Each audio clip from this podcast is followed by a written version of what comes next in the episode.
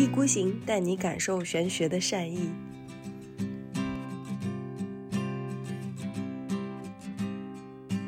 然后旅行的经验嘛，也积攒了很多很多，积攒到你语言不通，你也完全可以旅行。然后你就觉得这个旅行没有任何的流动感，甚至你我我思考到这些所谓的旅行的知识化，我觉得我可以好像没有障碍的去到大部分的地方去旅行之后，你就会觉得那旅行对你来说到底又意味着什么呢？就是我觉得现在的旅行，现在的人出去旅行，它被严重同质化的一个啊太恐怖了，大前提，真的是很很窒息，感觉我们就是那个人肉工厂那种感觉出来的那种感觉。对吧？就是我甚至会会觉得我是不是出于一种要被别人欣赏，或者是满足主流价值对于有趣和酷的定义而不断的出去旅行。这一段我觉得写的非常有意思，在这本书的前半部分，他就讲人类好像一直在努力的让自己的生活变差。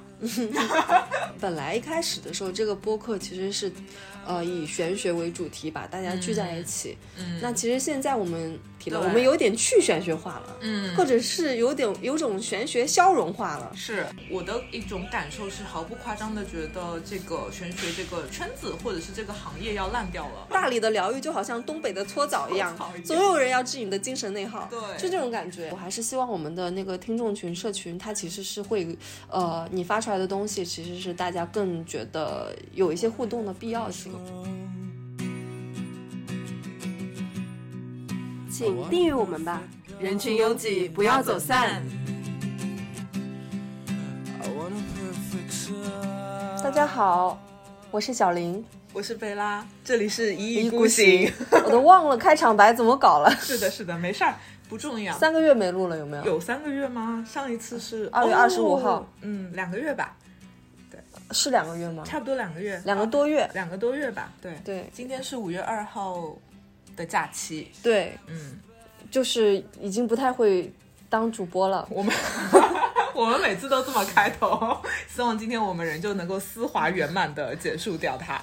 对，就开头会比较生涩一点。嗯，对，因为我们也很久没录了嘛，主要是我跟贝拉都在各自忙一些自己的事情。嗯，然后贝拉呢是刚刚在韩国待了大概多久？一个月。一个月，嗯，，对，然后他算是那个开，就是现在那个恢复出境以来，算是第一批出去的国人吧。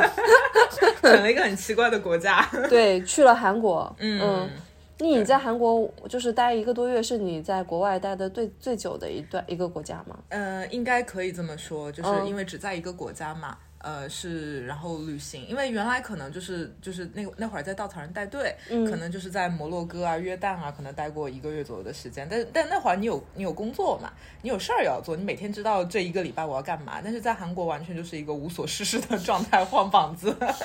你就是在韩国待了一个多月的那个街溜子是吗？对对对，就是就晃膀子没有错。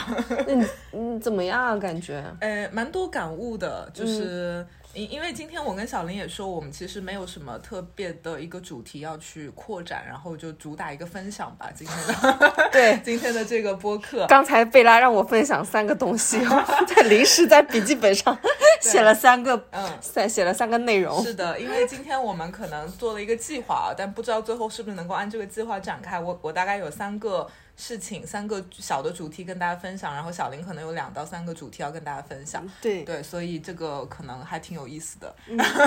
不是一个那么严肃的一个一个话题。是是是，我今天是闲闲聊式的那个播客，想要那个呃，就是汲取一些专业的玄学知识的朋友们，嗯，还是建议你听啊。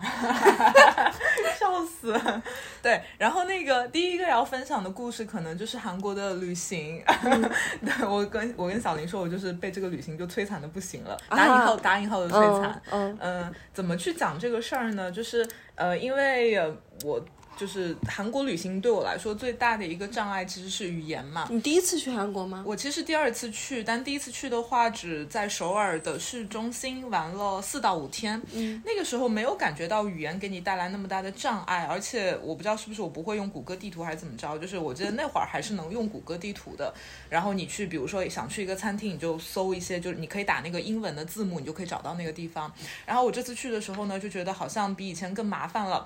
呃，比如说谷歌地图图它就不太好用，呃，我就只能用韩国当地的一个叫 Kakao Map。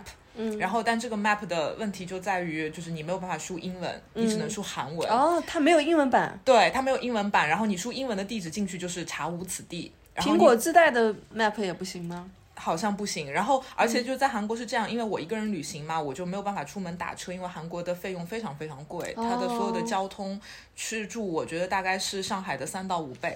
哎，是不是因为韩国它本身的这个？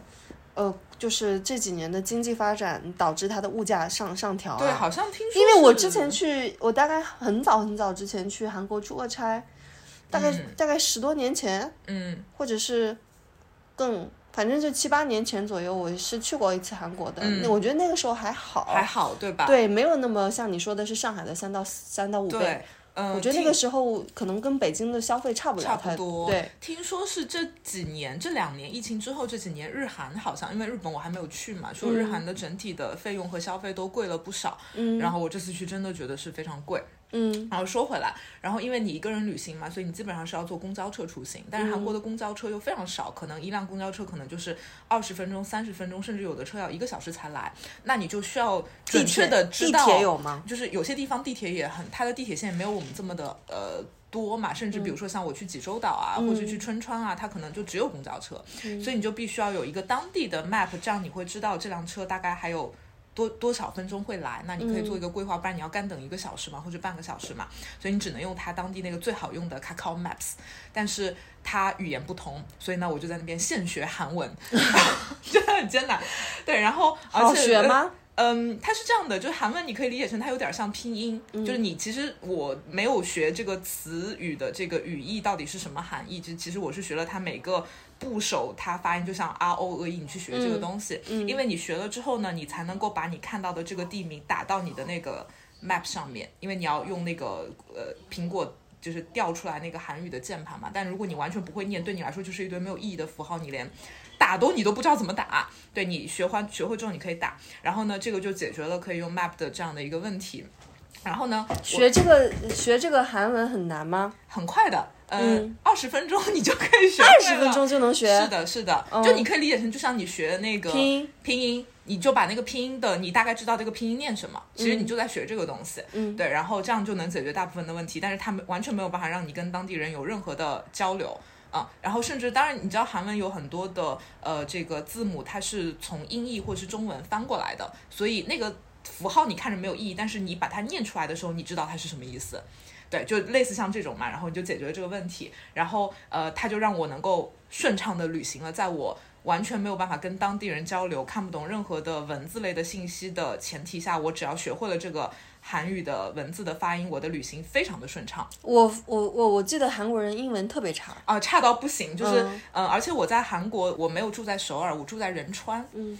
就是类似像是我们松江那种感觉吧，哦哦。对，然后那个地方也没有旅店，然后也没有什么旅店都没有，没有，就是非常偏僻的一个地方，没有招待所什么的，就很少，就所以他都是当地人，然后呃，当地店员的英文差到我去买一个冰淇淋，我问他 how much，他也听不懂，嗯。然后包括我可能我会说我要 take away，他也听不懂，就这种最简单的词都听不懂，所以你就没有办法交流，而且我还去了韩国的医院进了急诊，哦，对对对，你之前说自己肚子疼，对我就急性肠胃炎去了急诊，然后没有办法交。交流全程靠谷歌谷歌翻译，嗯，然后就拿着谷歌翻译给医生，然后医生对着那个谷歌翻译讲，然后我就点翻译，他会说，嗯，你得了那个肠炎，然后你需要给你挂几瓶水，就是通过那个东西去交流嘛。但是你会发现还是顺畅的，嗯，呃，在这个情况下，然后呢，我就得到了一个什么结论呢？我就觉得旅行真没劲。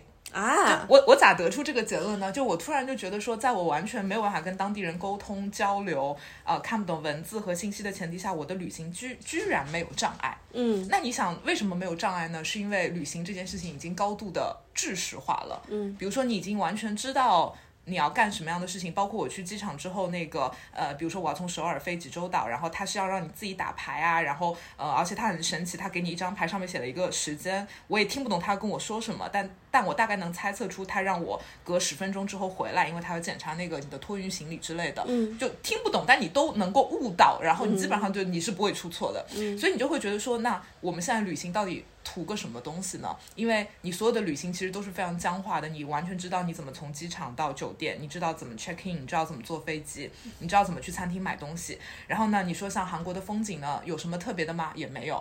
甚至你可能想象很多国家的风景也都没有什么特别的，因为中国地大物博嘛，什么山川湖泊你也都看过，没有什么让你觉得哇这个地方的风景了不得的一个状态。但我觉得你你现在的这个其实不只是旅行，因为你在那边待了一个月，嗯一个多月，其实有有一种那种旅居的状态，对对居住的状态了。是的，所以哪怕是这样子，都不会让你觉得有意义吗？嗯，一开始的时候我是很开心的，就是我觉得、嗯哇，那你终于可以每天无所事事，嗯，然后因为韩国很多咖啡店嘛，那我想我可以就是泡泡咖啡店，然后我可以看看书什么的。但是这样的时光持续不了多久，嗯嗯，你可能你会有一些生存压力吗？呃生存压力没有，但是你存在存在压存在主义存在主义的压力危机，对对对，就是说你会想，我在这儿干嘛？我在这儿，我在这儿干嘛？我在这儿还要待多久？我在这儿的意义是什么？然后就有这种存在主义的灵魂拷问，是然后对自己，呃，每天早上起来的时候都会发出来，对吗？对，就是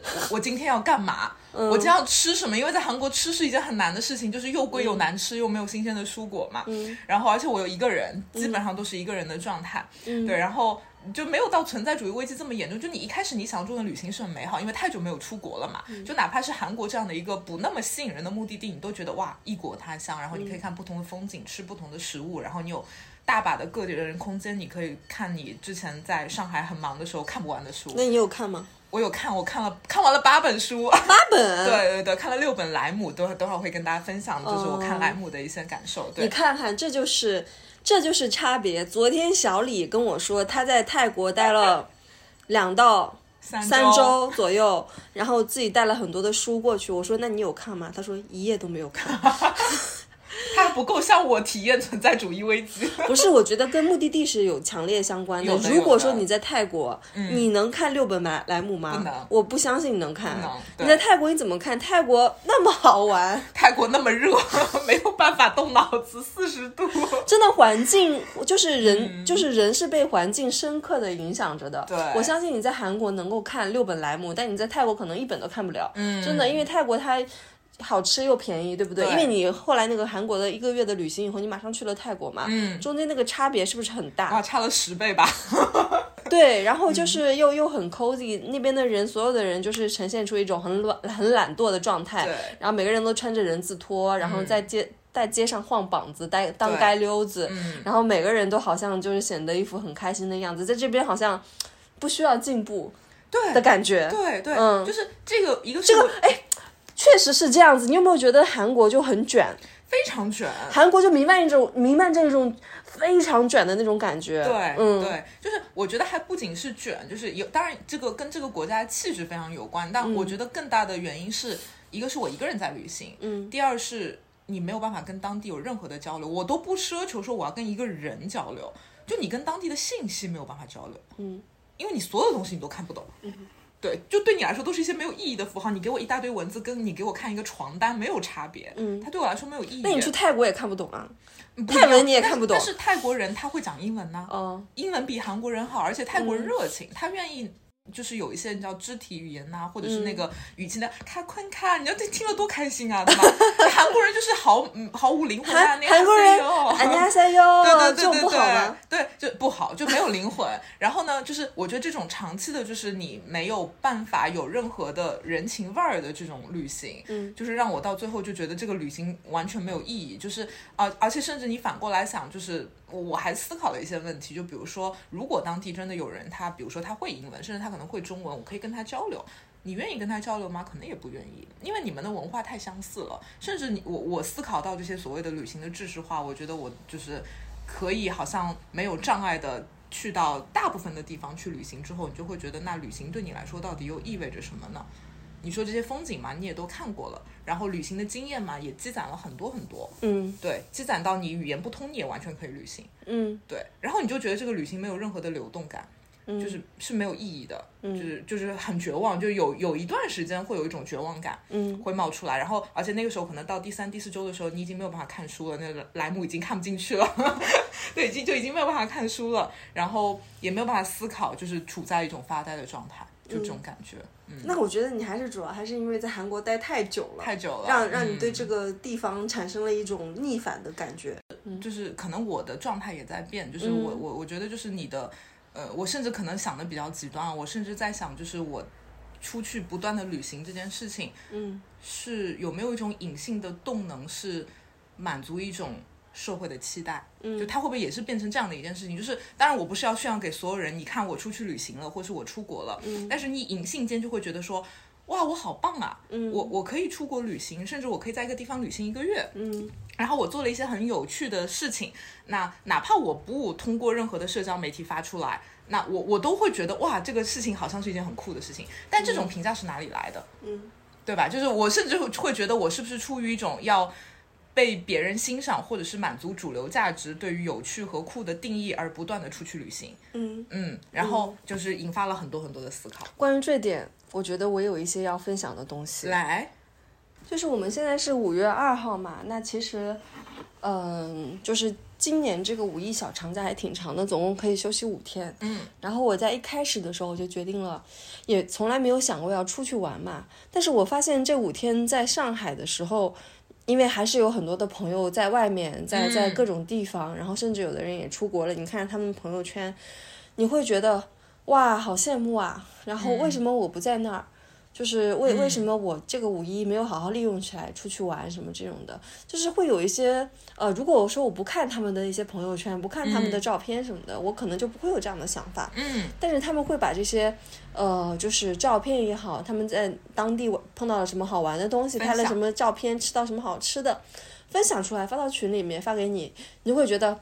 哇，好羡慕他们呀！我觉得所有的这些东西，其实很像你前面说的那种，嗯就是对于社会上面的一个规训、社会规则，觉得假期了就应该出去玩或者旅行，它就是一件很酷的事情。嗯，去国外就更酷。去国外更酷，或者是在国外的时候，如果说你碰到一些什么东西的话，可能会让你变成一个更好的人。对，对，就是很多很多这样子的一些潜移默化的一些社会上面的一些观念，会强加在你身上，让你会觉得啊。我我我需要去旅旅行，我需要去探索一些东西，我需要玩的跟别人不一样，我我不能一直待在家里面，会让人有这样的一个感一个感觉。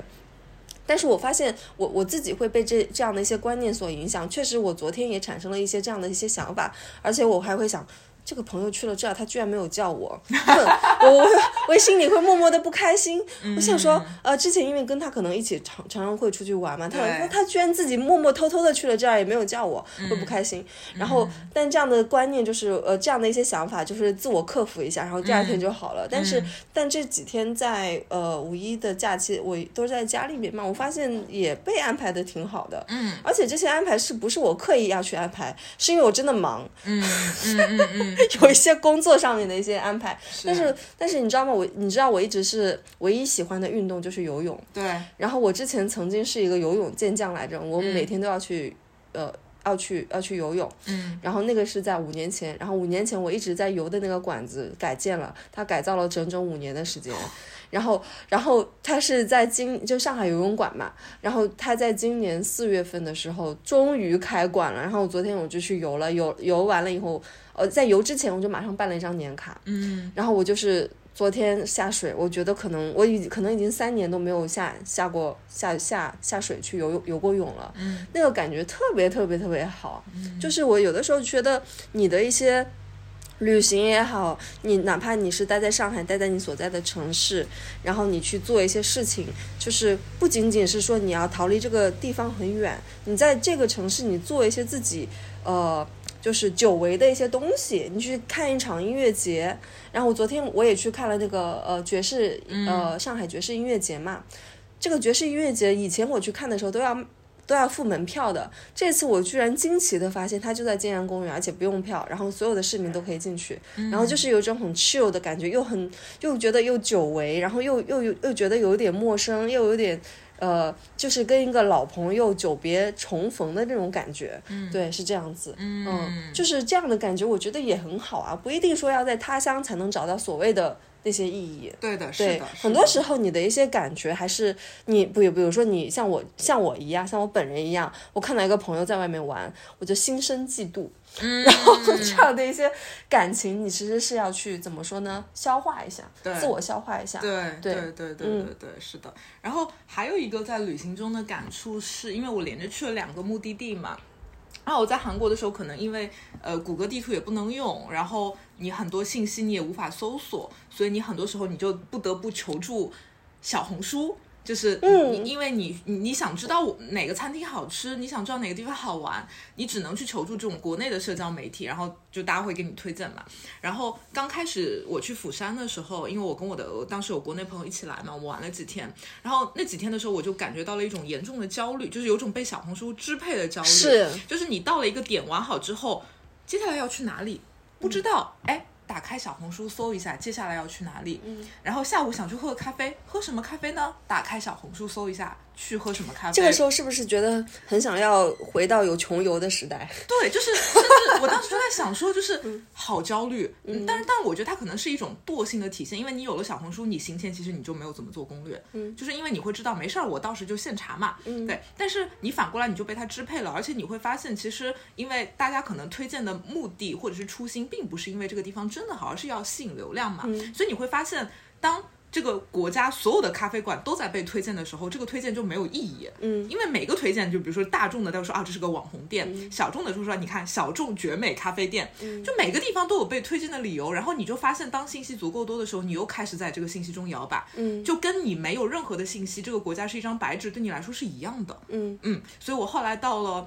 呃，这个泰国的时候，我就行前我就跟朋友说，我说我隐秘的觉得自己的旅行的方式让我觉得不舒服，就不说它对不对。一个是我体会到的，我觉得好像有一种为了迎合一种所谓的社会的期待；第二个可能是我觉得我有点被这种碎片东西给呃支配了，所以我就到了泰国之后呢，我就就是觉得，哎，其实你找一个蛮熟悉的朋友，然后大家没有任何的目的地，然后不用小红书，就走哪儿看哪儿，看到哪家店哎不错，我们就进去吃。其实你回归到这个状。状态甚至有一点打卡，是因为我们只玩了去泰国只玩了五六天，对，而且在去泰国之前呢，我发现我的我们的一个朋友 Carol，嗯，他在清迈已经待了两个月了，对，然后他当时问我说你为什么不待一下？我说我现在急需一场打卡式的旅行，就我说我急需一场，就是我不需要那么多的时间，因为我感受过那是一种什么样的体验，所以我就觉得哎这个还挺好的，所以有一点旅行的这种小故事吧，跟大家分享，对。其实这三年疫情，其实很多的一些旅行的一些软件也好，产品也好，都是被进行了彻底的一些改变的。比如说，在疫情前，可能还会有人出境的时候用穷游、用马蜂窝。那其实现在大家多数都会用小红书，是就整整个用户的旅行习惯、查查攻略、查内容的习惯已经都被改变了。我相信现在就是呃一些旅行者，其实他可能不太再会买，就出去出去去韩国的时候，他们不再会买一本韩国的。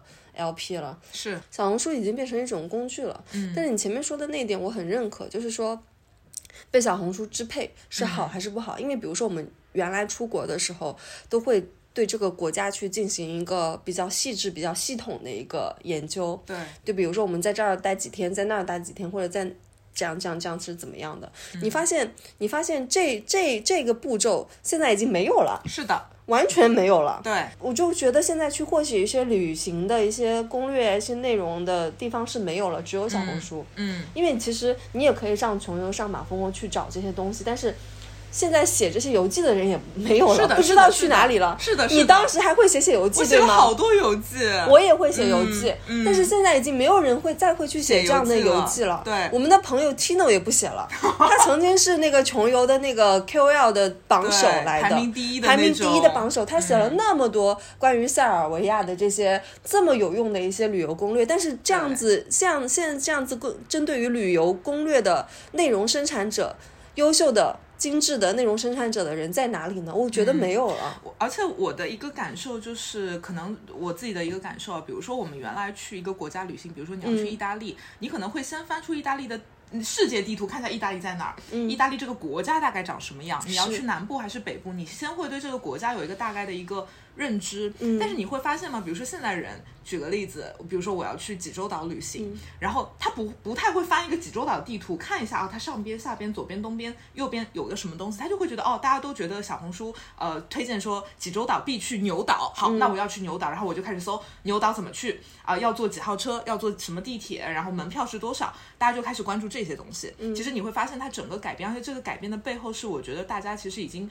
嗯，不太习惯于去宏观的整体构建一个东西，包括你想，以前我也爱写游记，我也爱看游记，是因为那个游记它的写法的构造，它不是一上来跟你说这个点要去，那个点要去，它会先给你介绍这个目的地，是。然后这个国家你行前准备，你要先认识这个国家它背后的宗教、它的传统是什么，然后接下来才会展开说，那我这个路线要怎么走？我这几天我去了东部，那几天去了西部，游记是这样的构造，但是小红书是不可能做成这样子对的，，就是。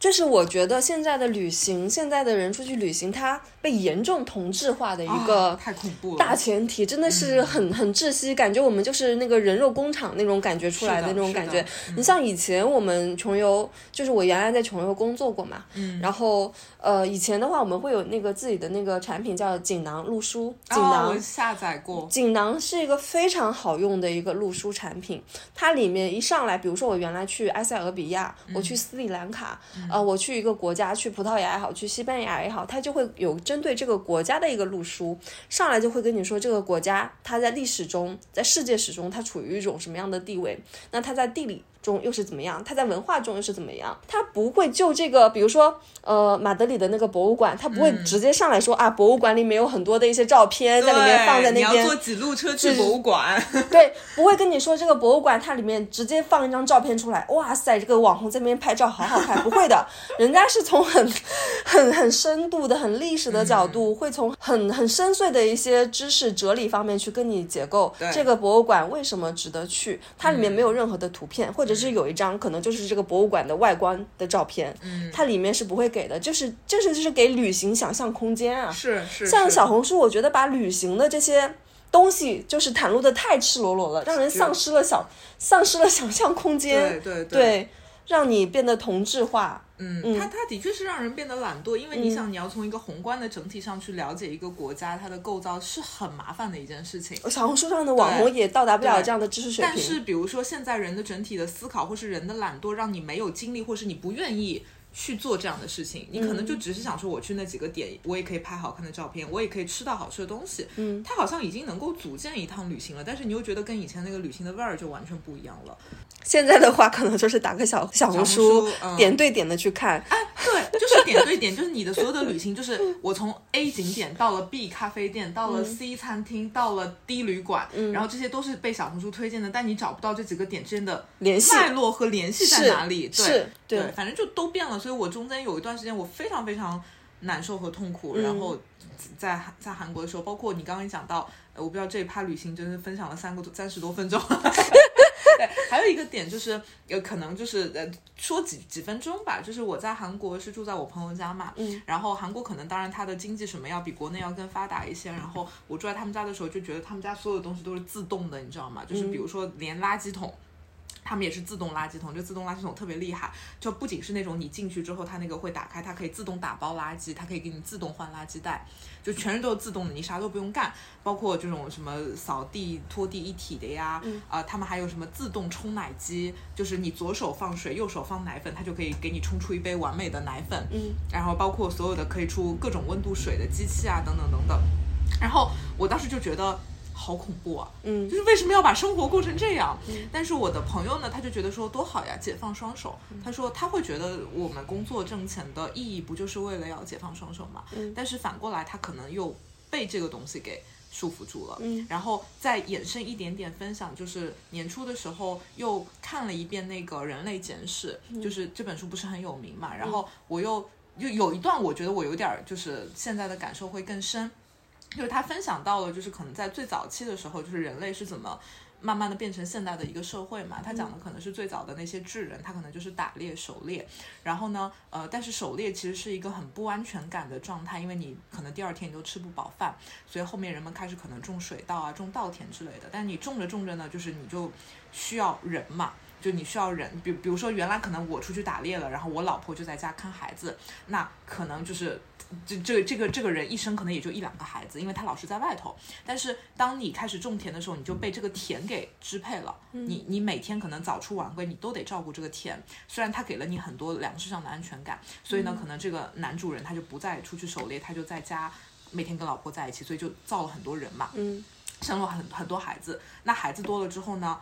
你的口粮又需要更多，那你就需要种更多的田，嗯。就进入了这样的一个状态。所以那本书这一段我觉得写的非常有意思，在这本书的前半部分，嗯。他就讲人类好像一直在努力的让自己的生活变差，对，然后他就是就是讲这样的一个故事嘛，就是他们好像越努力，他们当然他们的发心也没有错，他们想让自己的生活有安全感，嗯然后我想控制这个产量，我想有更多的食物，但是没想到在这样的一个过程中，自己越来越累，产量是多了，但是人也变多了，你发现你。呃比原来付出的更多，你的劳动越多，我记得但是你最后吃的东西越来越少。我记得，嗯，我记，得，我觉得这段是写的很好的。我记得前面那个前，因为在满开始的时候，就是那个嗯作者就是非常绘声绘色的去描述了一个原始人他过得有多开心，对，然后对反现出我们现在过得有多差。然后他马上就举了一个例子，就是说现在的大厂年轻嗯人，就是一毕业进大厂工作的年轻人，就他们觉得我努力工作到三四十岁，我就可以财产自由。但他就说，可是讽刺的是，当他们到三十五、四十岁的时候，他们的生活的消费水平，他们每周要还房贷，他们每个月要还房贷、车贷，每周要去高级的 SPA，、然后要要要做这个，要做那个，他们已经没有办法离开这个状态了。他说，你看，哎，这些年轻人就是在越努力，然后自己变得生活变得越差，然后就这种感觉。所以我到韩国的时候，我看到他们的生活状态，包括这个国家整个就很变态，就整个压抑。然后虽然说那个公交车几点几分到非常的准时，说几点几分就是几点几分，非常的实时。然后但是就是让你觉得太恐怖了，然后我就觉得、哇，这是我要的生活吗？太吓人了。对，是我最近我最近其实有在看那个韩国的一些相关的一些东西嘛，然后最近有在粉，就就这两天在粉一个那个韩国呃，就是韩粉一个 YouTuber 叫那个脑洞乌托邦，然后他们有针对那个韩国人的低生育率，然后包括韩国人的那个政治，就是他的那个总统不是那个、就是嗯青瓦台的那个就是统治者没有一个人是好下场，对对，然后、然后包括韩国人的年轻人现在活得有多卷，嗯，然后他们他们韩国人不睡觉。对，不睡觉，然后体内就是流淌着那个冰美式，对。然后我当时，我之前在三星工作过，你知道吗？嗯啊，真的。啊，我在北京的时候，我在三星工作过，嗯。然后那个时候我的那个领导他去首尔去，那个时候哦对，是首尔，他去首尔开会嘛。他说三星总部下面就有好多人在举横幅，嗯。那些都是年轻人在举横幅，都在都在说为什么不让我进三星。嗯，就是就是感觉社会竞争压力太大了，因为他们的贫富差差距实在是太大了。嗯呃，就是韩韩国的财阀，呃，控制着好像是韩国整体的那个财富量是到达百分之九十三的，嗯，就是很高很高。对所以说什么地方都是财阀说了算。还有包括你现在看那个 K-pop，、我不知道你有没有了解这个 K-pop。嗯什么呃 Black Pink 呀、G Idol 啊什么的，还有包括那个韩国可能那种造星工厂，对 YG 还有 SM，你会出来，你就你会你会发现这些女团，她们就是非常漂亮啊，那些那个每每个什么 Lisa 呀什么的，她们都很漂亮。然后我因为我的那个 B 站上也就首页全都是她们嘛，嗯就我会点进去看一下，确实很漂亮。但是你会发现，她们跳舞也好，她们出去做一些活动也好，她们特特别是他们的舞姿，嗯就是完全是一模一样。一分零三秒，他们的手的位置就在这个位置。嗯两分零零五十九秒，他们的腿就在那个位置，他们的站位什么的、就完全是表情也是那个表情也是那个表情，完全的制式化。嗯，当然就是这些呃 K-pop 就是明星，他们 super star，他们可以获得很多一些金钱或者是名利什么，他们都可以获得。但是在他们下面其实有很多他们的粉丝，他们好像是在就是上面有一一一一大片梦，是在造梦。但这个梦是造给这个粉这些粉丝的吗？嗯，那粉丝就是看着这些明明星，就是他们从一个小朋友，然后默默成长成一个 super star，他们的这个梦对于粉丝而言又意味着什么呢？嗯，就很多时候就是很神奇的，你就会想这些事情。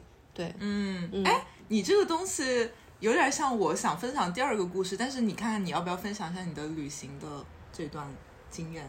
你先说你的第二个故事。是我的，就是因为你刚讲那个东西，让我想到了一个比喻，嗯，就是呃，就是比如说，嗯，为什么我们这个，比如说每个国家都会有监狱，嗯就是因为你有了监狱之后，你会有一种错觉，就是觉得我是自由的。嗯那为什么会有迪士尼这样的这个乐园，或是你刚讲的这些就是明星啊嗯造梦幻的东西呢？就是它会让你意识到那些东西其实是假的，这样子呢，我才知道我我活得很真实。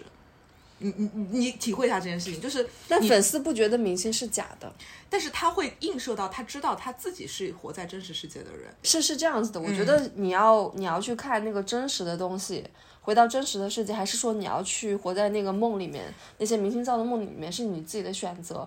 但是现在我觉得很多时候，哪怕是我也会呃在里面感受到，哇，明星的梦好像是我的梦，我跟他的梦嗯融在了一起，会有这样的啊感觉。哦，你是这种感觉？对对对，我是觉得就是因为他那些明星其实的粉丝年纪都很小，就十几岁，没有到二十岁，嗯，都是小学生或者初中生这种的话，他们会把这个明星的梦跟自己的梦就是交织在一起。知道，对嗯我我跟你的体会不一样。嗯，我看到这些比如说很梦幻的东西的时候，我不会觉得那是我的梦想，我不会觉得说我有一天我也变成那样，或者我活成那样。对对对，因为我们俩年纪大了，嘛我。们年纪大了，嗯我反而看到那些东西的时候，我觉得它不断的提醒我，那个是梦。比如说嗯迪士尼，你你当然进去之后，你会把自己调整到那个状态，哇，我今天我也是公主，嗯，哇，我在里面度过了神奇的一天，对，哪里神奇了？拜托你完全知道那个东西是梦，那个东西是假的。你知道那个烟火放完九点一刻，我就是要离开迪士尼乐园，挤进十一号线，我就要变成一个正正常的现实中的人。嗯我觉得那个你越给我看一个梦，你其实其实他越在提醒我，我是活在一个真实的世界，嗯有点这种感觉。嗯所以我觉得梦可能会给我一种。类似像这样的一个体验，我不觉得它多么美好，而是我觉得不断在那个过程中，就像我不断的看到监狱，知道我是自由的，不断的看到那个梦，我知道我是现实的，所以我还是得打工，我还是得挣钱，就你这种是一个很。自省的人。然后我我想到这个东西的时候，我我就能理解，就是就是为什么就是嗯要要造迪士尼乐园，或是要给大家这样的一个梦，就是他不断的告诉你，你就是个普通人。你就是个现实的人，因为我觉得有了差距，你才知道什么是现实，是什么是梦嘛。如果没有那个边界感的话，其实你是不知道你每天是活在真实还是你在做梦的。但有了那个差距之后，你太知道，踏进迪士尼我是在做梦，踏出迪士尼我就回到了现实。那回到现实，我就得变成一个现实人。我觉得会有这很多很多种感受方面是一体两面的。嗯很你说的这个事情对你而言，你会变让自己变得清醒，但对于很多人而言，他们想要一直活在梦里面。嗯，对，或者是或者是为了梦而上头上瘾，会掉到这个这个梦里。一样啊。那你为了要经常去迪士尼去追星，你就得挣钱啊，对吗？不是，他他会是这样的一个隐性的逻辑吗？当然有可能是我想多了。因为你，你不可能只是我坐在家里，我想象哇迪士尼，或者我想象那些梦，你得付出点，它不就是又是另一种消费主义吗？他会跟你说你要去迪士尼多美好，所以你要挣钱。迪士尼门票多贵啊，一张好几百呢，对不对？你追星，你买他的东西，所有的东西都非常的你这个是比较好的，嗯那、是有些人就是小朋友去。去去去搞贷款呢，哦为了去迪士尼追星什么之类的，透支自己的未来。对啊，对啊，嗯那你看大家这个周末不啥都不干，就要就要去这个迪士尼去为他花钱呐，追星嘛。你看追林娜贝尔跟追 K-pop 有什么差别？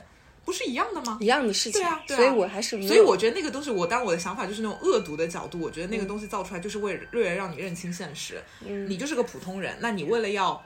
嗯，接近一个美好的地方，或是你要去实现你的梦想，你就得挣钱，挣了钱你才可以来迪士尼乐园。这不不不种感觉，不，我觉得那个呃，这个这个这个造梦这个东西啊，就是、嗯是因为有这个梦是造给那些不知道自己的梦想是什么的人的，嗯，所以我造这个梦，我来替代你那个你所不知道那嗯。代梦想。等你有了梦想以后，你可以有自己的梦想，但是我相信你现在没有自己的梦想，所以我造这个梦给你，你可以把它当成你的梦想，是这样子。但这个梦想是一个假性梦想，嗯，理解理解，嗯，假性梦想，但是很多人还是会掉到这个假性梦想里面。陷阱里头。去。对，嗯，然后比如说五一这几天，梦那个迪士尼里面十几万人，十几万人排队，什么创啊什么的，飞越地平线可能要排十几二十个小时吧，我想 没有十几二十个小时，两百多分钟吧，两百多分钟是多少？三个小时，三个多四个小时，嗯，为为了做那几分钟的，嗯，一分钟，一分钟，一分钟的那个创，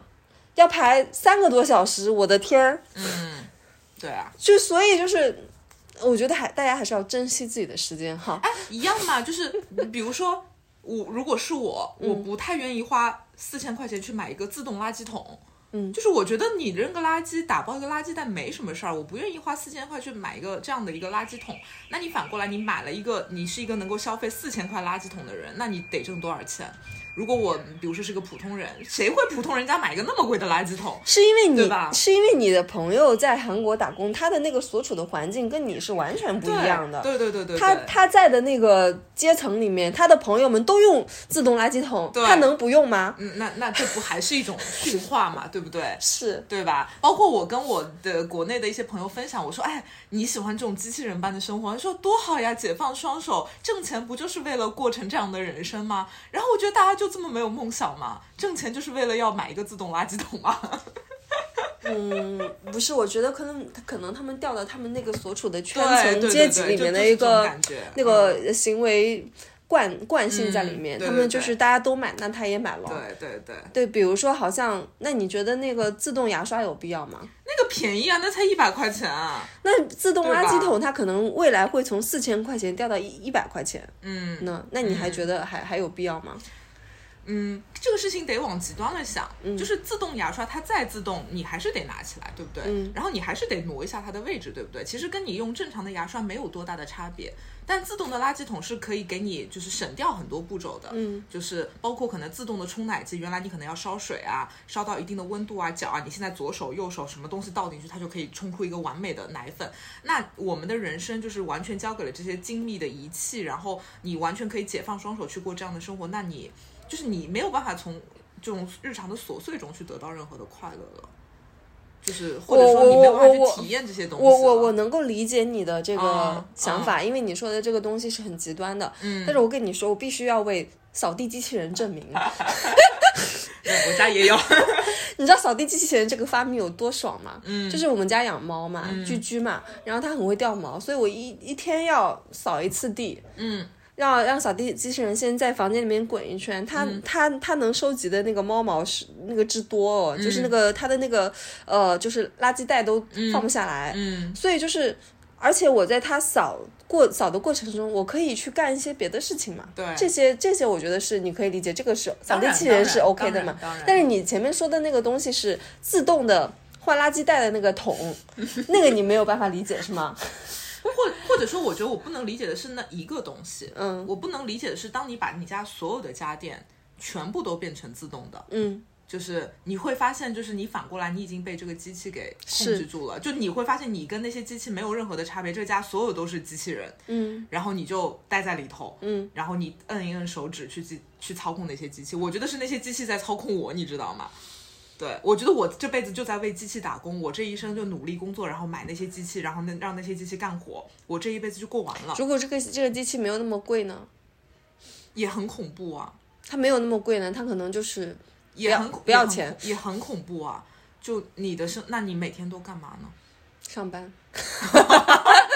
耶，这就是问题。你什么都不干了，你就每天去上班，上完回家你都你都没有办法通过做一个劳动，对吧？享受一下。你你难道不会有那种时刻？就比如说你每天都在脑力劳动，对吧？就在在办公室开会，你就不想有的时候就做一些简单的事情？比如说我就在家今天收拾一个东西。当然，你看我这个昨天刚换了那个。对对，就是这种感觉，就是我跟你说，朋友们真的是给自己那个。铺床、换换传单什么，这这个过程是太美好了，是很治愈的。包括你呃，就是换季的时候，你把家里的衣橱从冬天的衣服换成夏天的衣服，然后丢衣服。对，就是它本身是有乐趣在里面的，所以就是极端想，就是这件事情是让人觉得很恐怖。包括可能他会跟我，我的朋友会跟我分享说，就是因为他韩国的交通不方便，所以当你出去的时候，他们就不愿意去那些小店啊之类，因为不能停车嘛，所以他们就只去。百货商店，因为百货商店可以停车，所以就是你会发现这个人生就是像一个循环一样的。然后那些地方不去，包括出去旅行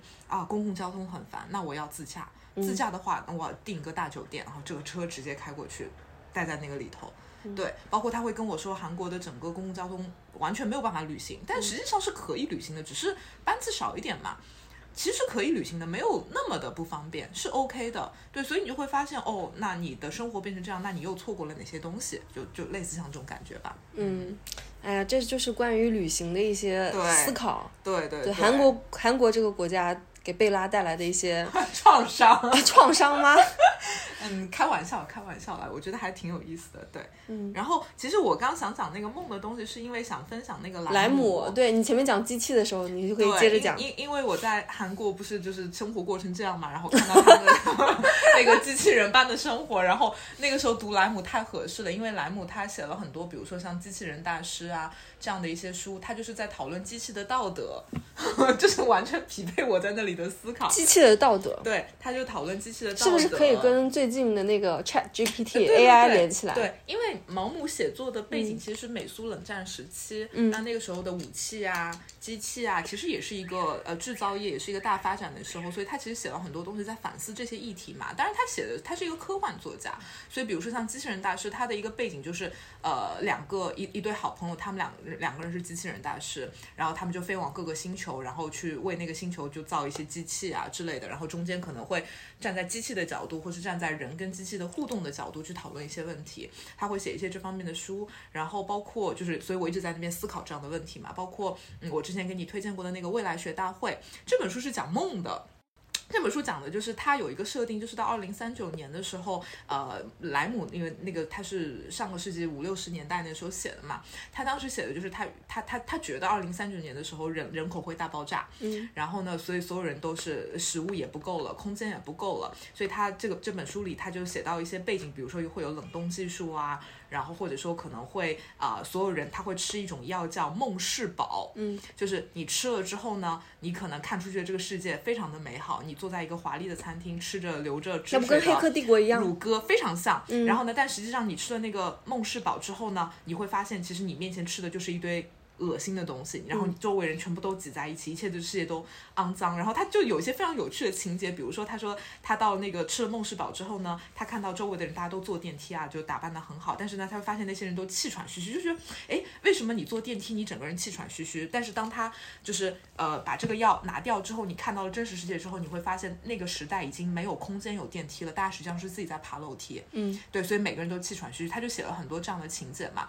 然后到到了最后的时候，这本书里的一个主角就找到。那个最终操控这一切的人，就是你。为什么给所有人都吃这个药，让大家以为你活在一个美好的世界？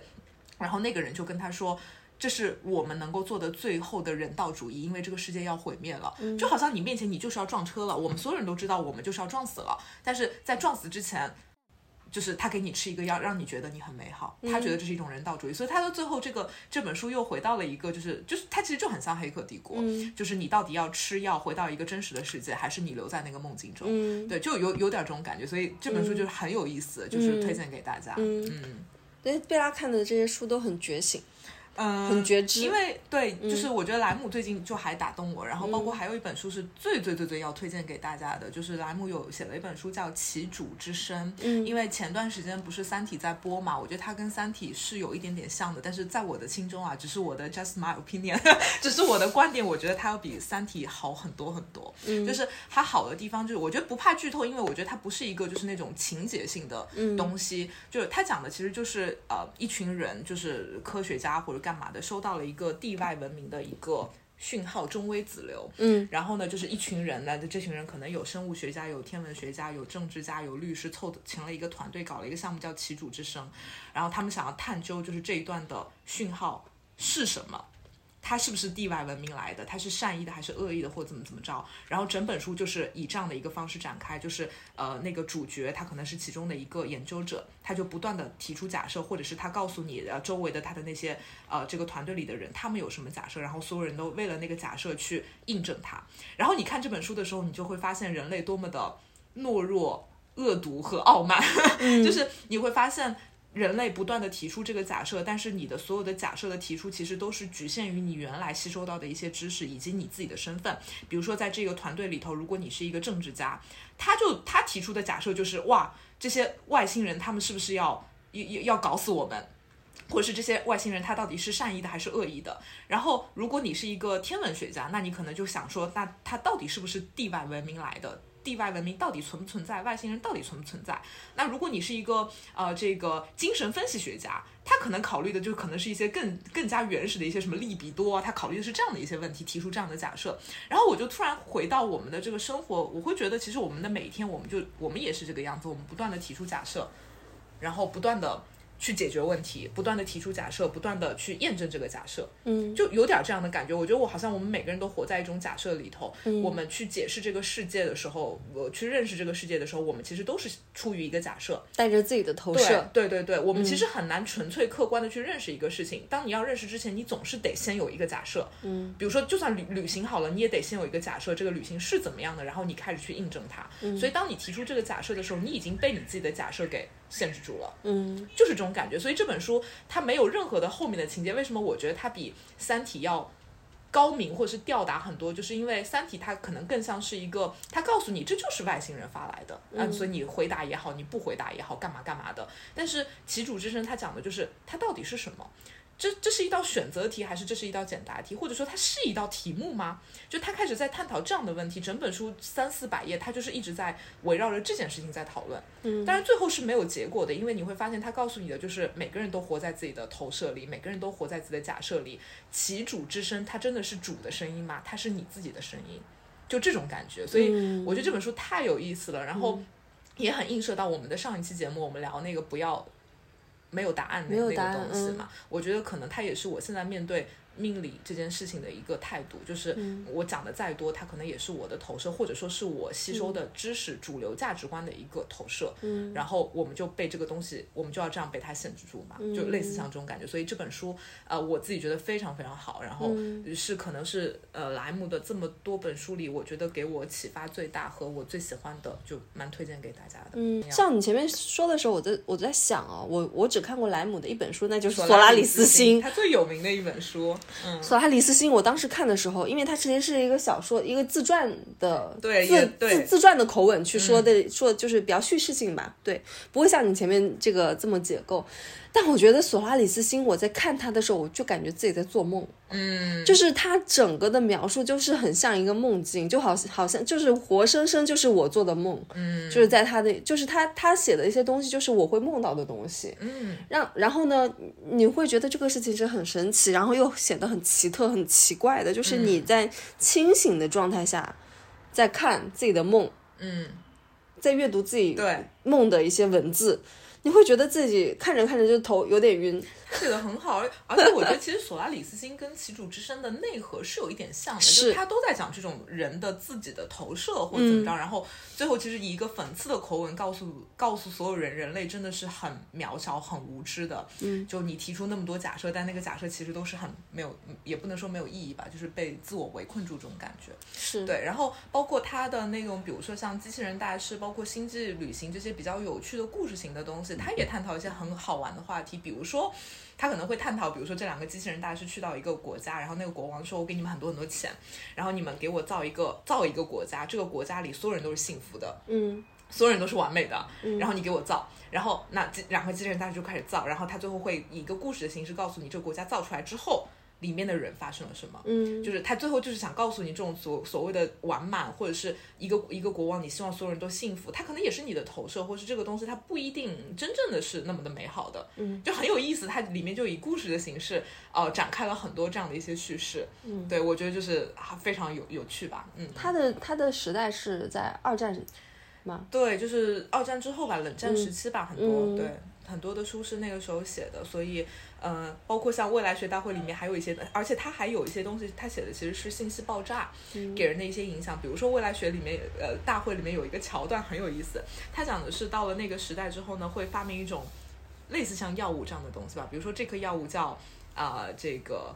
呃幸福丸，诶，不不不是这种，不是这种。比如说这个药物叫莎士比亚，嗯你吃下去之后你就读了所有莎士比亚的书。哦，那颗药物叫弗洛伊德，你可很能像上载新生哎你，可能吃下去之后，你所有你就懂了所有人的呃弗洛伊德所有的书，就还是很黑客帝国。对，就是很这种感觉，就是它其实是隐喻的告诉你，就是说当所有的信息在你面前变得唾手可得的时候，你吃它干嘛？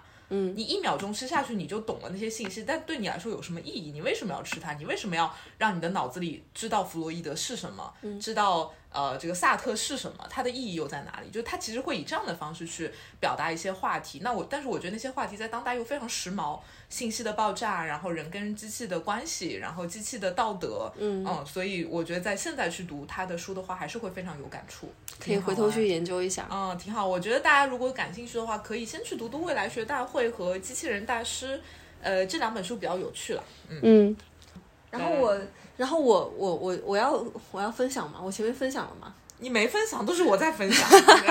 嗯我我要分享的东西是，因为前阵子那个去了一趟四姑娘山嘛，嗯，然后其实要分享的东西可能跟贝拉前面说的那个关于那些智能家居的一些呃呃探索，你是我的反面，你是快乐的，我是深不是荼毒。不是不是，嗯。当然不是啦，我要分享的这个东西就是可能就是延续着你说在那个呃控诉智能家居的这个、哦呃延续下，我要我要我要我要我要我要为你的这个论证再多加一些论据。论据。哦，OK，嗯嗯，智能家居这个东西呢，确实挺好的，就是扫地机器人非常好。但至于贝拉想想他他吐槽的那个自动垃圾桶这个东西，我没有办法理解，因为呃四千块钱对我来说也确实是太贵了。买个垃圾桶。对，我要分享的东西呢，其实是呃，其实前面就应该接着讲。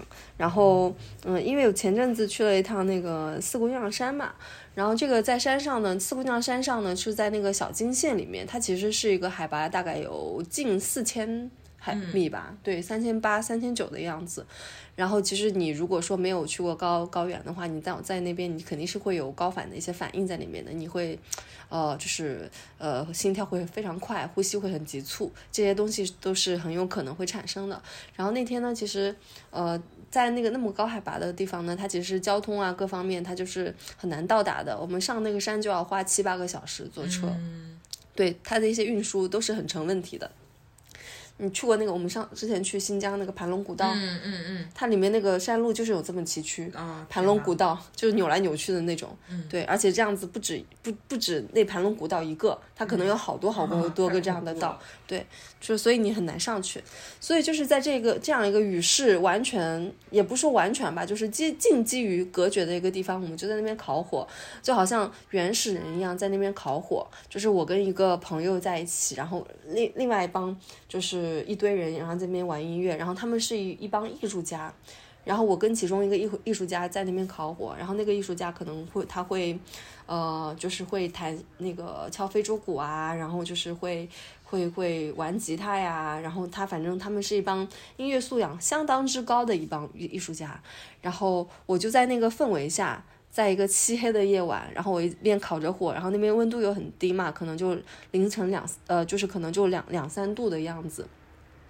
然后我在那个瞬间，我感到非常幸福，嗯，就是好像是回到，可能是接近于我近两到三年，或者是时间拉得更久，我最幸福的一些瞬间。因为你前面贝拉分享的其实是他，比如说在这一个月的一些体验，在韩国的一些体验，而我那个时候其实是对我而言，就是那一瞬间，就是完全击中我了。呃，就是那个 moment，我会觉得非常幸福。为什么呢？其实，呃，那帮艺术家他们其实是他们挣的也不多，他们几乎是没有什么太多的收入，他们的收入可能就是靠一些演出。然后他们在干嘛呢？就是在很单纯的在，呃，喝酒、玩音乐，然后很玩一些很即兴的音乐，然后他们的呃音乐的素养又很高，所以他们的音乐非常好听。然后包括他们之间的那种氛围，你会觉得就是完全被他们感染，而且他们传达出来的那种场域，就是完全是正向的，就是很包容的，是一种很有很有爱的这个呃，就是氛围，嗯，然后你甚至你不用跟他们交流，然后你也不不不用跟他们用一些那个语言去去去说，因为那个时候语言都是非常苍白乏力的，嗯，就是你光感受那个氛围，你就觉得心里面心里面那个空落落的地方被填满了，真的会有让人。会让人有这样的感觉。我虽然不是他们的一员，我作为一个旁观者，我感受着他们之间的。呃，韵律流动，他们之间的一来一回一些互动的话，我都会觉得非常非常的幸福。对，所以我觉得就是，而且你想想看，他们其实本身就是也没有挣很多钱，什么我们这些智能的一些家电啊，他们买不起，买不起，也可能不知道有这个东西，或者是怎么样。对对对，知道有这样的垃圾。对我们，对，然后不不，对对，就可能。都没有在他们的生活中出现过，嗯，然后他们就是非常非常平凡的在四姑娘山上的一帮玩音乐的人，嗯，然后他们的快乐非常的单纯，很纯粹，然后呃，让我觉得非常的治愈，对我就是想要跟大家分享这么一个东西，就是这种，你看你那个旅行就是我的旅行的完全的反面。就是就是就是你那个旅行，你看你你可以，它是它是流动的，嗯，它没有被什么我要从机场到酒店，我怎么在酒店 check in，你没有被这个东西束缚住，因为你也用不到，嗯，对，在那个地方，然后你又可以有人跟人之间交流，摆脱那些信息，那些制式化的那些流程，嗯，对，然后有人的温情，然后还没有机器。没有机器，哎，我在山上哎，怎么有机器？我跟你说，我上厕所都是在旱厕，你知道什么是旱厕吗？我知道，我知道，I know，有画面了。对，这种感觉，你就是我旅行的反面呢。对吧？就是这种感，但是你这种旅行的体验，包括你刚刚有跟我，我们之前有聊几句，他就说小林刚刚就说，他说那个氛围，比如说雪山或者是那个地方的环境，你会发现其实不是说你到了那个地方，你就是为了去看那个风景，嗯，你不是为那个风景服务的，我我就是要去这个地方打卡小红书，对吧？四姑娘上必来，就是这个风景是为你服务的，嗯，就他为了这个场域的形成扮演了一个烘托的这样的一个角色，是他，所以你你的旅行完全就是我这这两段故事的一个翻版。就完全是对面，对对是，就是这个旅行它是有有温度的，然后有有有意义的，然后是流动的，是没有那么知识化的，它很棒。对，而且就是我当时是当下就是呃刚认识那个朋友嘛，就是那个艺术家，然后呃加了他微信以后，我会。就是我好想跟他说，好想好想去感谢他。就是我一般来说，你刚认识一个人，你就是会呃保持一定的距离，会有那个边界感嘛。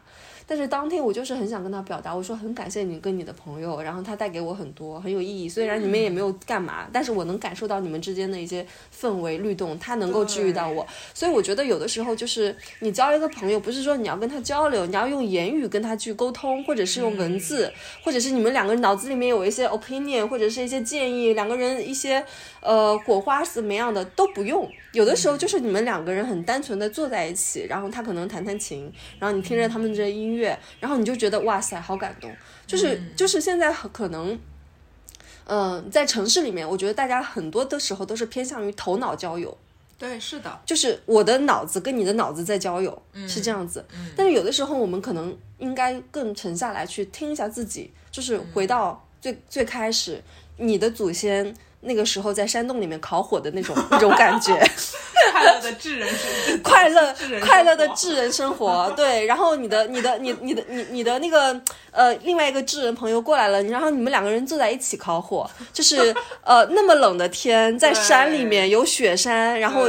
大片的草地，草地上还有好多小兔子，有狼，有狗，什么有有有有有熊出没的地方。你们，你跟你的那个智人朋友就躲在这个山洞里面在烤火，然后你们也没有什么太多的一些要交流的东西，对。对吧？你们你们那会儿可能都没有什么语言，语言哎对，哎你们可能就甲骨文什么之类的，我不知道，反正分享一下浆果。我今天拿了浆果 分享给你。啊，对对对，我今天抓到一只兔一只兔子，我把这个兔子烤了给你吃吃，这样子，是的，就是这些很纯粹的东西，就。是太难得了，太难得了！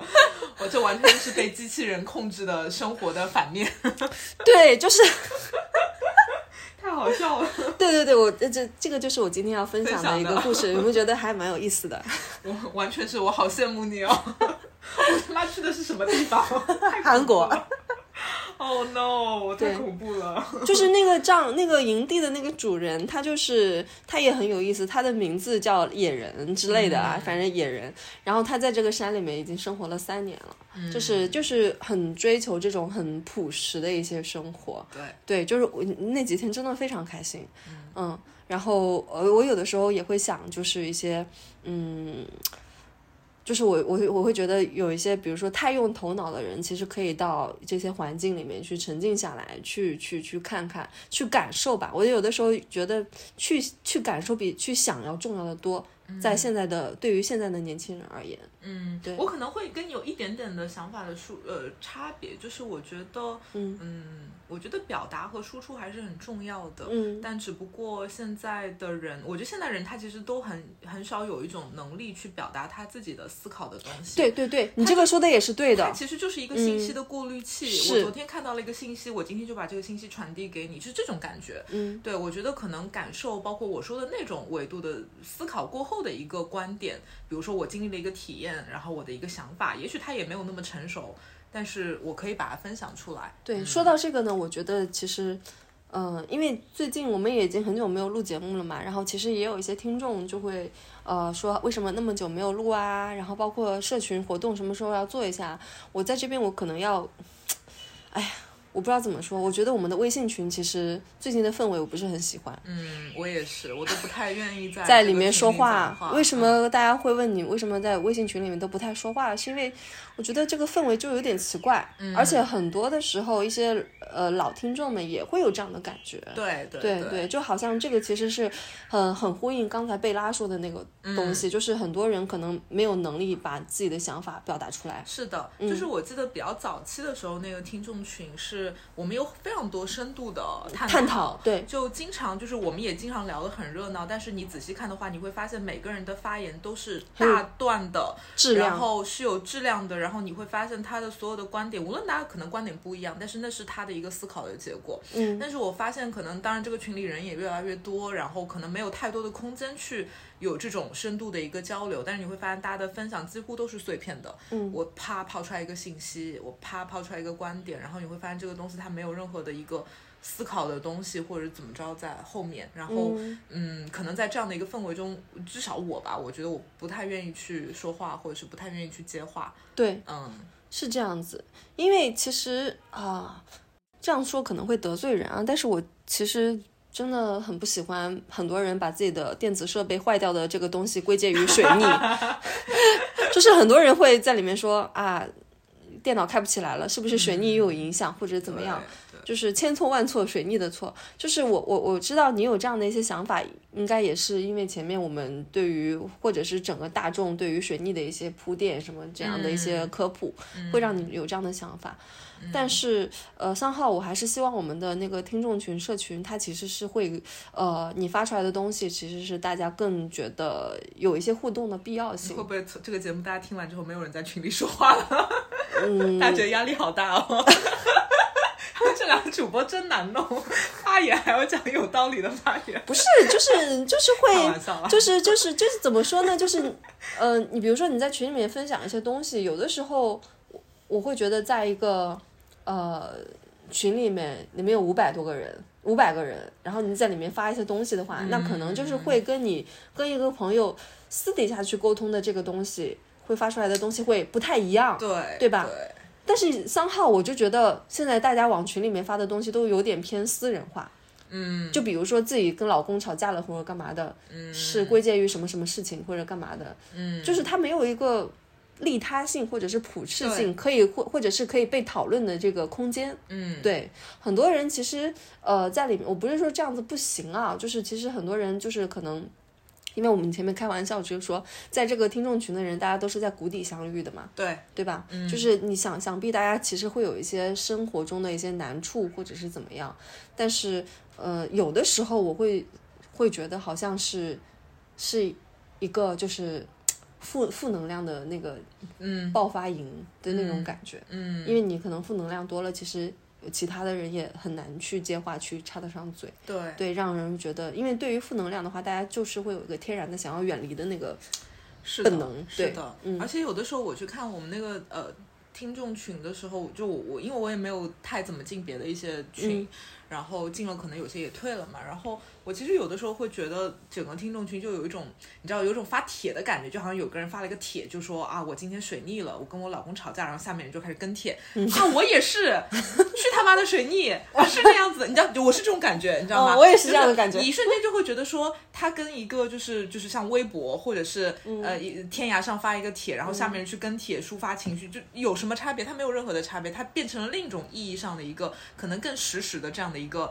呃，跟帖的这样的一个状态，嗯。然后那你看这种跟帖，其实它就很容易抒发你的情绪，因为你都只是表达一个情绪或者表达一个观点嘛，你会有这种感受，嗯。对，而且它很难，就是当然这可这个可能是一个无解的一个话题，比如说有的时候我会观察到有一些听众他会在呃群里分享一个我觉得是蛮好的话题，嗯。而且他的这个开始其实是一个好的话题的开始，嗯。但是他要呃顺畅的这个话题能够聊下去是一件非常难的事情，因为嗯。中间只要但凡有一个人把它变成了这种跟帖的形式，是一下子味味道就味道变了。都错了。然后后面就全部都变成你要再回到原来的那个讨论的模式，它就已经回不去了，嗯。它就变成了一个跟帖的一个模式，就对。这种感觉。就很多时候，嗯我觉得有一些人可能不太，他不懂什么是沟通，他其实只是想展现自己。嗯，我觉得你到了中间，就是可能你前面那个人发出了一个比较好的一个话题，就是哎，我们去讨论一下这个话题吧。然后他说，哎呀，我就是碰到这样的事情，我怎么怎么怎么怎么样。对，是好了，是的，嗯，嗯，就是我再往下延展就会比较难。甚至可能会，如果再往下追根溯源，可能就是对大部分人来说，他觉得微信群就是这样的一个存在。是，他可能觉得微信群它又不是什么大不了的严肃的地方，他可能只是抒发一下情绪而已，嗯对吧？就是就它跟小红书、跟微博、跟抖音没有任何的差别，就这么一回事儿、嗯，啊，所以众口难调吧，嗯，我觉得确实是啊，很难，呃，就很就很难嘛。很正常，就是我们现在的我听众群从一开始的大家就是，呃，很热闹，然后有每天都会有很很很多很有意思的这个嗯。话题在里面出现，很多人就一整天可能就泡在里面，然后到现在可能，嗯，就是嗯不太有人说话，啊，我自己都想退群，有的时候 这能说吗？就觉得很没意就思。没意思，对，就就这种嗯感觉吧。然后我相信，可能很多老听众、老听众会有这样的感觉一，定是会有同样的感受的。对对对对，嗯，那怎么办呢？不知道啊，吴姐，再说吧。我们也不能太去制定规则，对啊，因为大家可能过来也是真的想寻求一些慰藉，或者是找到一些所谓的同道中人嘛。但这个事情开展太难，当然我们我我们也有问题，因为我们俩可能也没有太花太多的心思去呃做一些活动啊，或者是去引导啊之类的。嗯嗯，就不知道，我觉得到这个关卡，我觉得好像有一点。有一点，嗯，有点放弃这件事情了。我觉得可能是有一点，我们本来一开始的时候，这个播客其实是，呃，以玄学为主题，把大家聚在一起。嗯，那其实现在我们，呃，其实玄学，说实话，呃，那可能又进入下一个话题了。我们有点去玄学化了，嗯，或者是有点有种玄学消融化了。是对，就没有再去，就是包括我们现在的一些节目什么的，也没有太嗯去跟大家科普一些玄学的小技巧，因为发现现在真市面上这样类型的玄学节目太太多了。嗯嗯，对然后对，就是有一种我的一种感受是毫不夸张的觉得这个玄学这个圈子或者是这个行业要烂掉了。可能我们二零年做播客的时候，我觉得其实还没有很多人去了解它，或者是。嗯，可你看我们那时候做一个玄学的播客，可能真的是市面上仅无仅绝无仅有的。嗯但你可能现在去搜，真的大量大量，包括小红书上面就是各种什么教你看盘的，嗯然后什么十二宫位是什么，哦，太多太多了。对对好多人跟我说，玄学这是一个商机，垂类商机，你一定要把它。呃，就是挖掘起来啊，一定要靠这个去拿到一些什么融资啊，或者是怎么样？你你这个呃玄学的技巧，你在小红书上做一做啊，你在 B 站上做一做，你在抖音上做做，哎，肯定能火起来。对，然后是我，但是我对于这样的一些提议，我很感谢他们有这样的一些想法，但是我只能说，就是这些东西可能并不是我想要的那个方向。是的，对，也不是我们想要发展的那个方向。就是我们也其实说实话，也也也也不太愿意靠这这个东西去吃饭，嗯，对，的去去花钱。是的，是的，对对对，我们其实可能还追更追求的是我们自己觉得更本质的一些东西。嗯，对，或者是我觉得我们这个播客可能只是借着玄学工具这个影子，嗯想要传递出一种嗯，就是我们可能对于很多习以为常的事情吧，比如说自我的认知呀，你的性格呀，为什么你有这样的性格呀？为什么你有这样的模式呀？嗯，就是去去深度的思考这样的问题，就是去思考一些。你习以为常的东西，我觉得玄学它提供了一个很好的视角，让你去思考说，原来你觉得哇，性格不就是天生的吗？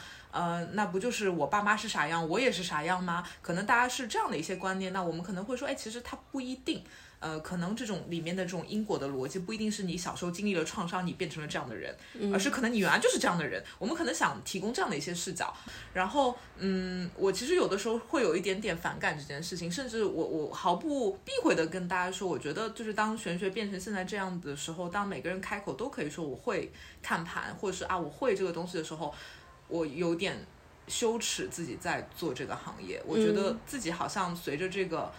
嗯，这个领地的污化，然后我觉得我自己都变得很 low，就是会有这种感觉。就是嗯一个方面，就是这个行业，如果说这是一个行业的话，它是一个行业，是一个行业，而且是一个很新兴的、有商机的、有潜力的行业。它是一个行业，那它其实是没有任何规范的。对，所以就是它各方面的话是很鱼龙混杂的，就好像，嗯，我觉得就是我前面想到一个例子嘛，就是现在的玄学可能就是像。很早之前的那个保险行业，嗯，所以就是呃，因为它没有太多的一些规范，它可能因为跟钱离得太近了，所以它就是会有很多乌七八糟的事情出生出现。而且销售这个东西，销售这两个字，呃，为什么现在提到销售，大家都会有一种啊抵触心理？就是因为那个时候保险行业做坏的。嗯嗯，sales 这个词，其实在国外的话，在国外，因为它就是很好，是一个很 dirty，就是很一个很。很很得体，得体，得体。我怎么说 dirty 了？很 decent，很 decent，很 decent 的一个职业。对，但是他在国内的话，他可能会让人觉得这个销售这两个词代表的意思就是说很狼性的，嗯嗯嗯，会去骗人的，嗯，对，就是很很很很很野很野的那种感觉。是的，是的。那其实玄学给人也有这样的感觉。我觉得现在是这个，是有这样的感觉，因为现在你其实开口闭口。就能碰到身边的人说我会这个疗愈，我会那个疗愈，我会看这个盘，我会看那个盘，我会跟呃就是灵体对话，我会跟我会看人类图什么什么这种的就很多。嗯，是的，对吧？是的，是的。然后甚至什么年纪小小的就觉得说，哎呀，我觉得这个世界都是假的。一切都是幻觉，一切都是做梦。哎呦，听到这些我可害怕了，怎么会这样？对，而且这个这个情况 就是这个情况就会就是会出现在大理这种城市会很多。对，哎，大理大理全是疗愈。对，大理的疗愈就好像东北的搓澡一样，总有人要治你的精神内耗。对，就这种感觉。而且你会发现，就不不仅是玄学，就就是很就包括疗愈嘛，就是你会发现很多年轻人就比较有自己的一些想法，然后喜欢一些自我探索，他们就很想创业，就觉得啊，为什么要上班？我要去创业。我的创业的项目就是要什么，要什么，就是疗愈人，然后要带大家做自我认知，啊，就，全是这些东西。然后你就觉得，哎呀，这个行业怎么，就是会有一种这种感觉。对，就是呃，反正这些什么，有有些可能是一些心理咨询师，他有一些背景，对，或者是他呃呃，有有有的，反正起的名字都神神奇奇，什么什么，会给自己贴很多标贴很多标签，然后这些标签你都是从来都不知道的。对。对，就是不知道从哪里来的，就是第一次听的那种。每个人都有自己的给自己贴标签的这个，就比如说你正常的，你如果是律师的话，那你就是正常的律师。对，或者是你是呃做诉讼的，或者是你是做刑法的这个律师，就很正常的一些名字嘛。但有一些不是的，就是疗愈的话，就总有奇奇怪怪的名字，好多好多好多。然后，但是你去仔细观察他们的朋友圈的话，你会发现他们做的东西就是。嗯，跟正常的那种授课的人做的营生是一模一样的，嗯，就很像是当时的那个教育环境，就是反正 anyway 就是会有做直播呀，啊做课程呀，然后包括一些呃线下的一些辅导啊，都差不多，嗯，都类似类似是这样子，对对对对。对，越来越电商化了。哎呀，好多我跟你讲，每天就经常会有人来加我微信，然后就说要做咨询，然后加了我呢，结果是那种。做这种类型的，就会跟你说啊，老师，你这个东西很好，你要不要跟我们合作？然后我们帮你做课程，你一个月就能挣多少多少多少钱？然后我说我没有兴趣。老是有这种人来加我，好多好多，就说啊你这个很好啊，内容很好，什么有的没的嘛，他们可能就是要做做这些东西。把你这个做成课程，然后对对对他在里面，抽成，他说什么你帮这个你卖课，对，类似像你这个做成课程，然后什么什么每节课卖什么九块九还是十九块九，然后你可以马上有什么几万人买你的课，你可以挣很多钱的，就类似像或者是帮你打把知名度打上去，哎呀，好吓人啊！这些都对，嗯就是我都不知道他们怎么找到我的，然后因为你的公众号啊，公众号就他没有多少人在看，好吧？嗯，就就每篇就几百个人在看，就是我都不知道他们怎么找到我的，好吓人，这些人都。所以这整个行业都可能有种劣币驱逐良币的感觉。嗯对对对，那怎么办呢？不知道啊，就逐渐的远离他。听众们听到了没有？贝拉老师要要要要暂停营业了。嗯，真的就是，如果是这样子的话，就是没有再做下去的必要啊。但是你还是可以守好你这这这这部分的地嘛，那必须，对吧？那必须，那必须。你知道吗？我前两天，我昨天看了一个关于白龙王的一个 视频。请讲。白龙王这个视频呢，就是说，白龙王，你知道白龙王是谁吗？泰国的一个先知。哦，然后呢？就说那个呃，很多的港台明星就是很喜欢来找白龙王去看算命，然后白龙王呢，他其实是算命是就是看人看事情，他是从来不收费的，嗯，然后也不需要你对他有任何的一些呃回馈什么的，就都是看你自己，都随缘随喜的那种。然后他就是在他的这个呃，就是看事的这个几十年的过程中，他就是积累积累了一大帮的这个港台明星作为他的那个簇拥者。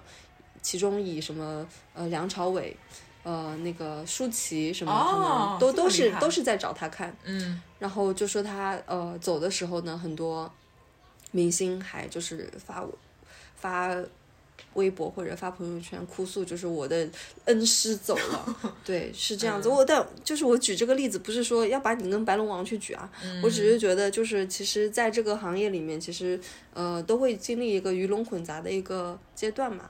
其实守好自己，不要被他影响，是不是就可以呢？嗯，那当然是可以的，那嗯也是非常非常必要的。但是环境其实也会呃影响到很多人，包括你跟咨询者之间的互动啊，嗯然后呃他对你的一些认知啊等等嘛，嗯就是你可能需要花一些更多的力气去坚持住你的一些东西。嗯，就就他他可能会问你说啊，别人可以做的东西、说的东西，你为啥就不行？嗯，就他可能会那可能原来他没有那么多的选择，他觉得哦这样子很好，但是当可能奇奇怪怪的东西出现之后，可能大家的想法也会变。有人会过来问你能不能做疗愈吗？会呀、还要问我会不会就是那个什么做法事啊？哈，哎呀，假的什么都有，就是哎呀，别提了，就是会会有，当然他没有那么多了，但是会有一些人会问这些问题啊，能不能改命啊？呃，什么类似的，对，以前没有那么多的问题。呃也会有啦，但是可能我去想象的话，我觉得可能后面会越来越多。嗯，嗯，好的。对，因为如果这个整个行业变成这样的话，你要你想，如果你在一片污水中，你要保持你的洁净，那那是一件非常难的事情。你原来可能毫不费力就可以保持你的洁净，现在你要每天洗三遍身，你才可以保持你的洁净。这整个环境对人的一个压力还是会对对对有一定的。是的，没关系，你我都在探索别的路。嗯，是的，对啊，就探索呗。嗯那今天聊的差不多了，还有什么要分享的吗？嗯，差不多了吧？对，嗯，以后我们会定时更新吗？嗯，对，我觉得分享还挺好的分。享分享挺好玩的。对啊，分享挺好玩的。我下我下次要讲一个，下次我想要分享的，呃，就是跟你探讨一下，我们可以下次聊一下。我觉得年龄焦虑这个事情，我不确定你有没有，没有，完全没有吗？嗯，我觉得自己太年轻。我也有这样的感觉，哦我怎么不睁眼就是四十五岁了呢？我也有这样的感觉。我就觉得为什么我才三十五岁？我的天呐，我好想现在四十五岁或者五十岁了。真的吗？嗯，对我我真的是这种感觉，觉得自己还是太年轻了。你四十五、四十五岁、五十岁，你能怎么样呢？就我觉得可能这个社会对我的枷锁可能就会更小一点。你觉得现在其实社会还是在有意无意中的枷锁你？因为就比如说，对于我这样的一个大龄单身未婚还无业的女青年来讲，就你在这个社会总是想给你施加一些压就是你。在这个年纪还有咸鱼翻身的一点点机会嘛，就是可能还是想就拽一下，看你能不能上正轨，嗯，这种。但是如果你现在已经五十岁了，就是你知道这个咸鱼也翻不了身了，你就可以活得更肆意了。对对对对对对对，就好像你知道吗？？很像那种社会新闻里面，然后呃，五十八岁的大姐，然后嗯就是抛、抛抛抛家抛抛弃了丈夫跟儿子，呃，自己买了辆车出去环游世界那种魄力。嗯，对啊，就如果你四十五、五十岁做这个事情，大家就会觉得你好酷哦。对，但你三十五岁做这个事情，大家觉得你在逃避生活。嗯，那我们为什么要去那么把社会的看法当成一回事儿呢？嗯，因为我们活在这个社会里对对吧？你看，连旅行我都觉得有有有有有这个问题在里头。嗯行，对对，那找到那个边界吧。对，嗯，好，嗯，下去那我们这期节目叫什么名字？不知道，机器的道德。再想想吧。下次，再想想吧。怎么录了一个半小时啦？可以了？嗯，主打一个分享哈，对没什么干那货。那那 今天就先这样。嗯，好，喜欢我们的节目，请上苹果 Podcast 给我们打五五星星好好评。然后，嗯，就是关于我们对于前面对于听众群的一些看法，也欢迎大家在听众群里面去留言。嗯，对对对，是的，是的，对对，也想听听大家那那些那个一直在潜水的人是怎么看这个事情的，嗯，是不是跟我们有一样的想法？对，或者这些老听众也可以表达一些你的想法，对老 OK 了。不知道老听众还有没有在听？嗯，应该有吧，可能听播客，但是群不看了，群不看了。然后前面这咸鱼跟我说，他说把群都给折叠了。都非常能理解，能理解能理解对对嗯对非常能接受。那今天就先这样，大家拜拜。拜拜。Better